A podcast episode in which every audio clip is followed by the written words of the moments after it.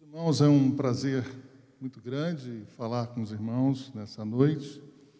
Também os que não estão aqui, né, estão em casa. É um prazer estar ministrando essa palavra que não é nossa, a palavra do Senhor. E para mim, vou tirar aqui o. Para mim é um privilégio muito grande estar de volta a essa igreja, eu e minha esposa, agora com a nossa filha e temos tido um carinho muito especial pelo pastor, a sua família. Nós louvamos a Deus por estarmos juntos aqui para adorarmos a Deus e ouvir a sua palavra. Abra sua Bíblia no livro do profeta Naum, capítulo 1, versículo 7.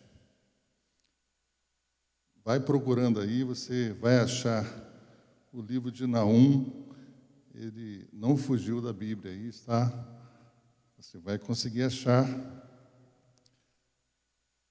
É um versículo muito simples, mas que tem ensinamentos maravilhosos para nós.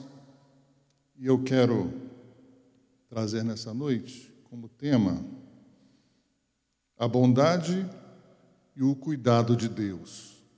A bondade e e o cuidado de Deus. Se você achou, ou pode ir procurando aí, diz assim a palavra do Senhor: O Senhor é bom, uma fortaleza no dia da angústia, e conhece os que nele confiam.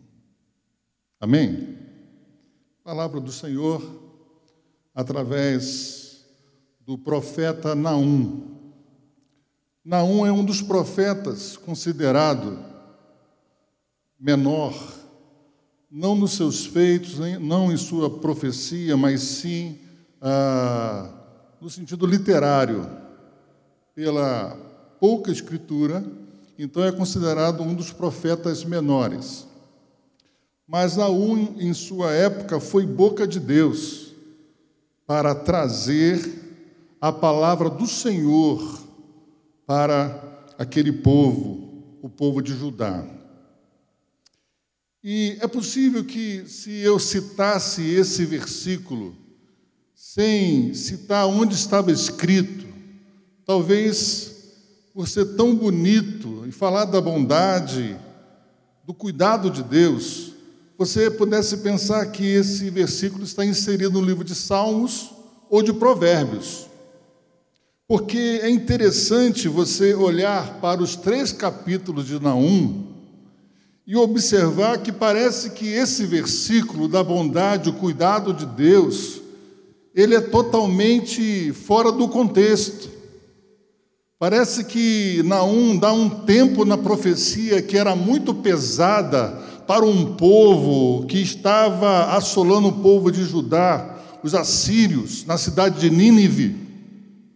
Naum então traz uma palavra muito pesada, a palavra do Senhor, uma palavra de julgamento para um povo que, na verdade, há 100 anos antes, haviam sido então, pela profecia do profeta Jonas, o povo havia se arrependido. Esse povo de Nínive, cidade de Nínive, que é a capital da Síria, eles se converteram ao Senhor através da pregação, talvez uma pregação não muita que se queria pregar, porque Jonas não queria estar naquele lugar, mas pela, pela pregação da palavra, diz a história e a palavra de Deus de que esse povo se converteu ao Senhor. Passados cem anos, pelo domínio assírio, eles começam a voltar a ter violência em seus atos. Eles não se voltam mais para Deus, mas querem dominar e dominam o povo de Deus e começam a dominar toda a terra. Então Deus pela Sua palavra e a justiça retributiva, aquela situação de é, semeadura, você vai semear e você vai colher. Deus então traz um juízo sobre a vida de Nínive, a cidade de Nínive e o povo assírio. Então é interessante você ver os três capítulos e ver que esse versículo parece estar totalmente fora do contexto aí. Mas, no entanto, queridos, é preciso observar que o profeta, cujo nome significa consolo, consolo do Senhor, traz uma palavra com duplo propósito para aquele povo. O primeiro propósito era profetizar o julgamento da cidade de Nínive, mediante, como falei, a justiça retributiva. Aquilo que o povo estava fazendo de ruim, de maldade, Deus então iria requerer, iria dizimar esse povo, tirar esse povo. E você pode ver isso no versículo 14 do capítulo 1. Contra ti, porém, o Senhor deu ordem que mais ninguém do teu nome seja semeado. Da casa do teu Deus exterminarei as imagens de escultura e de fundição, ali farei o teu sepulcro, porque és vil. Então, essa é a primeira, no caso, é a primeira é, no caso, o profeta está profetizando, é, é a primeira profecia para o povo de Nínive. Mas a segunda está no versículo 15, e é para apresentar um poderoso sentimento de consolo à nação de Judá, que seria liberta do domínio assírio. Deus traz uma profecia para Nínive, os assírios, mas Deus traz também um consolo para o povo de Judá. Versículo 15 diz: És sobre os montes os pés do que traz boas novas, do que anuncia a paz. Celebra as tuas festas, ó Judá. Cumpre os teus votos, porque o ímpio não tomará mais, tornará mais a passar por ti. Ele inteiramente, ele é inteiramente exterminado. Então, se por um lado o profeta está sendo usado para trazer juízo sobre um povo que está oprimindo, oprimindo o povo de Deus, ele também está trazendo uma palavra de consolo de um Deus bom, de um Deus que cuida para o povo de Deus que estava ali. Nesse contexto, Deus então mostra ao mundo a universalidade do seu amor, da sua bondade e do cuidado. Deus está mostrando isso também. E aí você vai dizer, mas como Deus está mostrando se ele está dizimando um povo? Ele está dando uma retribuição a um povo que foi mal aos olhos do Senhor. A Síria, então, aqueles tiranos implacáveis, sanguinários, estavam sob o juízo de Deus na profecia do profeta Naum. Certo, então, queridos, que essa, nessa história podemos ver a ação poderosa de Deus. Eu quero, então, destacar, de forma resumida, claro, alguns aspectos aqui da bondade e do cuidado de Deus. Em primeiro lugar, a bondade e o cuidado de Deus é revelado. Naum vai dizer: Deus é bom. Em meio ao juízo, Deus traz então pela boca do profeta uma palavra de bondade para o povo de Deus. Ao julgar os assírios, Deus estava fazendo um bem naquela época. Foi a forma de Deus agir. Penalizar um povo para que o povo de Deus então pudesse ficar livre e conquistar. No Salmo 34, versículo 8, queridos, nós vemos: Provai e vede que o Senhor é bom. Bem-aventurado o homem que nele confia. Você tem confiado no Senhor? Você tem vivido essa expectativa e essa gratidão de que Deus é bom? Você crê que Deus é bom? É claro que Ele é bom. E nós precisamos então provar, precisamos então estar e desenvolver também essa bondade que vem dele para cada um de nós. Bondade é um dos atributos comunicáveis de Deus. Algo que, de certa maneira, pode ser desenvolvido, desenvolvido pelo homem através do fruto do Espírito Santo, relatado lá em Gálatas, capítulo 5, versículo 22. Afirmar que Deus é bom, é claro, é objetivo, mas nós precisamos refletir, irmãos, essa bondade entre nós. Mas, pastor, a Bíblia diz que não há um só justo, não há um, alguém que seja chamado de bom. Querido, nós precisamos desenvolver isso pela presença do Espírito Santo em nossas vidas. Está aí diante de nós a campanha dos agasalhos. Será que você não pode doar? Será que você não pode ser bom com essas pessoas para que não tenha, não tenha frio? Então, essa bondade que emana de Deus precisa chegar às nossas vidas para também ajudarmos outras pessoas. Veja comigo, irmãos, em Êxodo capítulo 33, dá uma ida lá, em Êxodo capítulo 33, versículo 18 e versículo 19. Êxodo 33, 18 e 19. Olha que coisa interessante. Moisés ele requer de Deus ver a glória de Deus de uma forma magnífica. E veja a resposta. Primeiro versículo 18. Então ele disse: Moisés, rogo-te que me mostres a tua glória. E veja então a resposta de Deus no versículo 19.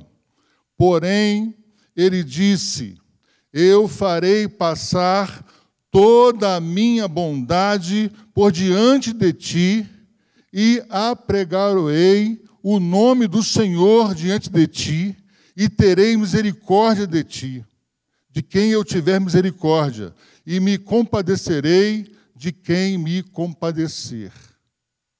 Moisés aqui ele clama: em ver a glória de Deus, algo manifesto, algo tremendo. Moisés estava ávido em ver essa glória maravilhosa de Deus.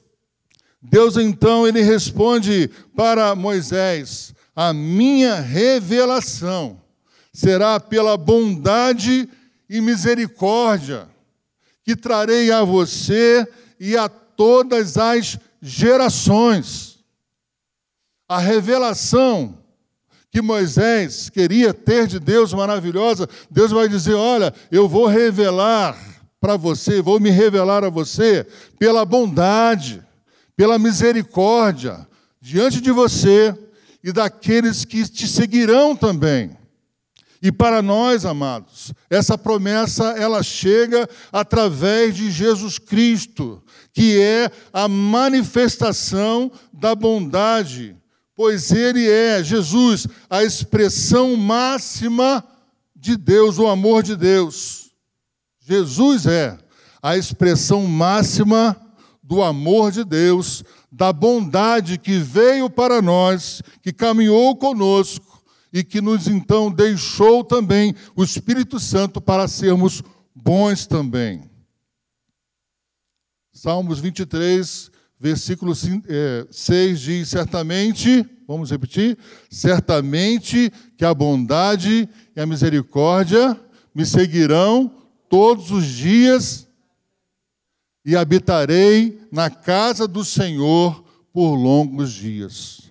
Bondade do Senhor, bondade e misericórdia do Senhor nos seguirão. Essa promessa dada a Moisés chega até nós através de Jesus Cristo e fica em nós através do Espírito Santo. Em segundo lugar, a bondade e o cuidado de Deus revela que Ele é uma fortaleza no dia da angústia. Dia da angústia, dia de sofrimento, dia do estreito. Na verdade, nenhum de nós desejamos a angústia, mas ela vem sobre nós. A dificuldade vem sobre nós. O profeta afirma que no dia difícil, Deus é o nosso castelo forte. No dia difícil, Deus está conosco, Deus é bom, Ele está conosco. Ele é fortaleza nesses dias difíceis. Jesus, na verdade, foi o grande exemplo também, quando ele diz que no mundo tereis aflições, mas tem de bom ânimo, porque eu venci o mundo. E se Jesus venceu o mundo, ele nos capacita para vencer também e podermos estar fortes numa fortaleza na presença do Senhor. Passamos momentos difíceis, irmãos. E eu estou aqui exatamente pela misericórdia de Deus, pela bondade, pelo cuidado de Deus. Em dezembro de 2019, havia feito alguns batismos, estava apresentando à igreja, entregando certificados a algumas pessoas. Eu comecei a me sentir mal, fui para o gabinete, onde haveria então uma festa ali com algumas pessoas, um momento de recepção. E em dado momento, conversando, comecei a me sentir muito mal e eu tive uma parada cardíaca lá na igreja levado praticamente como morto para o hospital. Tomei choque, tentaram ali de todas as maneiras e eu consegui voltar à vida. Isso em dezembro de 2019, dia 30, dia 30 de dezembro de 2019. Faltava pouco, acho que um dia ou dois dias, foi 29 ou 30, para a virada do ano. Passado nove meses, em setembro de 2020, estava numa viagem para uh, um ministério chamado Mães de Oração, lá perto de Piracicaba, num sítio onde houve ministração lá, minha mãe estava, toda a minha família, e eu pedi lá uma licença à igreja e fui para esse lugar, e lá nós tivemos lá um trabalho muito especial de oração, de mães de oração. Na volta, chegando em São José dos Campos, eu parei para tomar um café com a Eva e ali com todos que estavam no ônibus. E aí, tomando o café, eu me senti mal de novo e tive nova parada. Fui ao hospital, mais uma vez, fizeram os procedimentos e eu voltei à vida, irmãos. Porque a bondade o cuidado de Deus estava sobre mim ali. E eu entendi isso e não saía da minha mente, sabe, um cântico né, que o Fernandinho ele canta já há bastante tempo e naquele momento não saía da minha mente esse cântico. O meu Deus é soberano, o meu Deus é soberano. Se o meu coração para de bater, ele sopra em minhas narinas e me traz de volta a vida. Eu cantava isso e eu percebia que a poderosa mão de Deus estava sobre a minha vida. E ali então eu pude me recuperar e voltar, estar com a minha família. Por duas vezes o meu coração falhou, mas o meu Deus, o nosso Deus, não falhou. Eu louvo a Deus e eu entendo essa bondade, eu entendo esse cuidado, eu entendo que essa bondade e esse cuidado se revela a cada dia na minha, na sua, em nossas vidas. Eu creio nesse Deus que é uma fortaleza no dia da angústia. Deus é bom. Uma fortaleza no dia da angústia. Mas, por último, e em terceiro lugar, a bondade e o cuidado de Deus revela que ele conhece os que nele confiam. Deus é bom, uma fortaleza no dia da angústia. Ele conhece o que nele, os que nele confiam. Nós temos aqui, queridos, nesse nessa parte mais um atributo de Deus. Agora não comunicável com o homem, um atributo só do Senhor, que é a onisciência, o saber absoluto. Sabe todas as coisas. Ele é pleno em conhecimento. Deus conhecia o profeta e o povo de Judá. Então Deus os livrou, porque ele conhecia. Eu quero dizer para você nessa noite, você que está aqui em casa também, querido, Deus te conhece. Ele conhece se você é um convertido no Senhor. Ele conhece a sua vida por inteiro. E ele sabe das suas necessidades. E ele vela por você. Ele cuida de você. Salmo 139, versículo 1 e versículo 2 diz: Senhor, tu me sondastes e me conheces. Tu conheces o meu assentar e o meu levantar. De longe entendes o meu pensamento.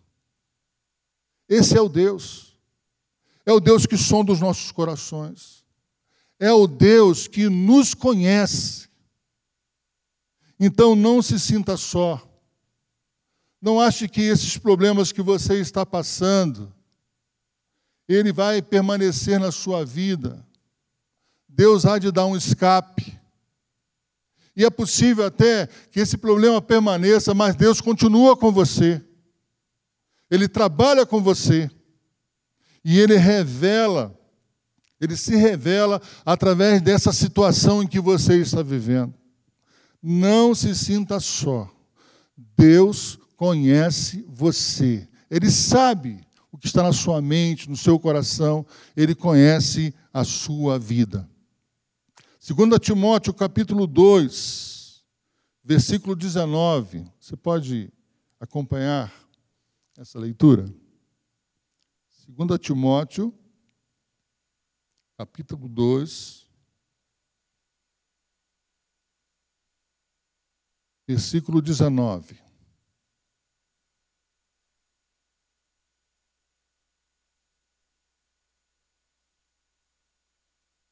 Veja o que diz a palavra do Senhor.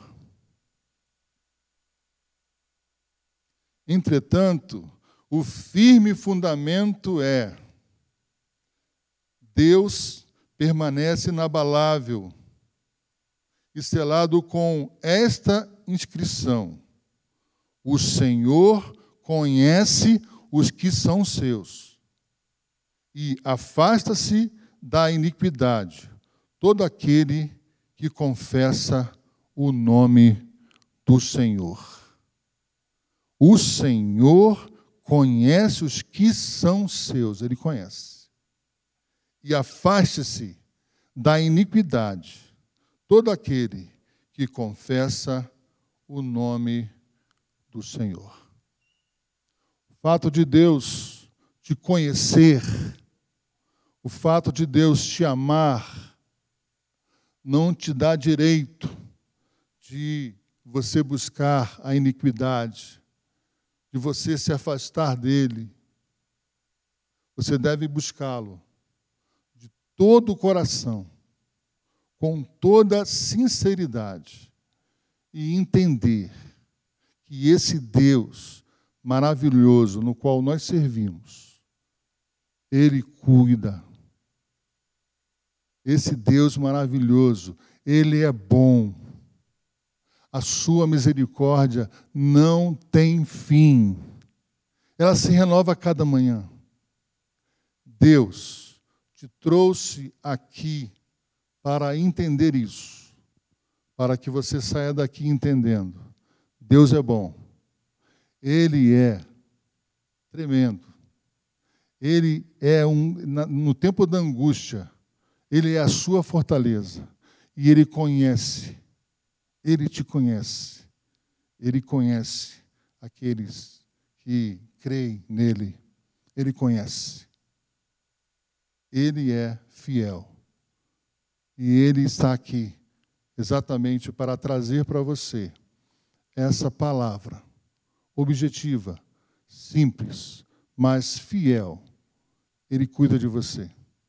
Deus é bom.